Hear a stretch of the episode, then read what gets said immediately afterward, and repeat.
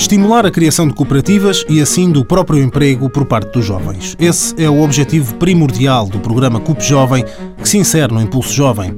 Lourdes Barata, da CASES, a Cooperativa António Sérgio para a Economia Social, entidade que em parceria com o IFP vai gerir o programa, diz que em causa está a resposta a dois grandes desafios. Por um lado, haver uma iniciativa pública no sentido de se promover a empregabilidade entre os jovens e responder, ou tentar responder, esse seria o nosso objetivo, àquilo que é um drama entre os nossos jovens.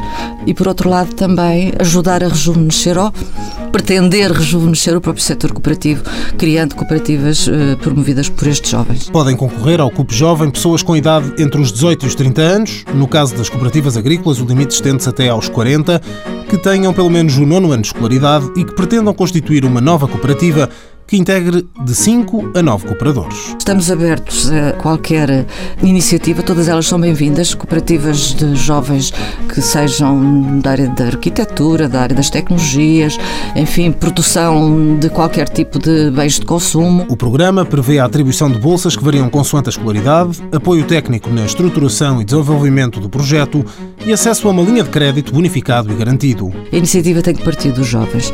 Só eles têm que fazer o principal trabalho, mas têm que ter saber que têm um suporte que os pode ajudar a encaminhar para as soluções mais corretas. O Grupo Jovem tem 2,7 milhões de euros de apoios para distribuir e está, neste momento, a aceitar candidaturas. Para mais informações, pode consultar o site da CASES, a Cooperativa António Sérgio, para a Economia Social na internet. Mãos à obra, financiado pelo Estado português e pelo Programa Operacional de Assistência Técnica do Fundo Social Europeu, sob o lema Gerir, Conhecer e Intervir.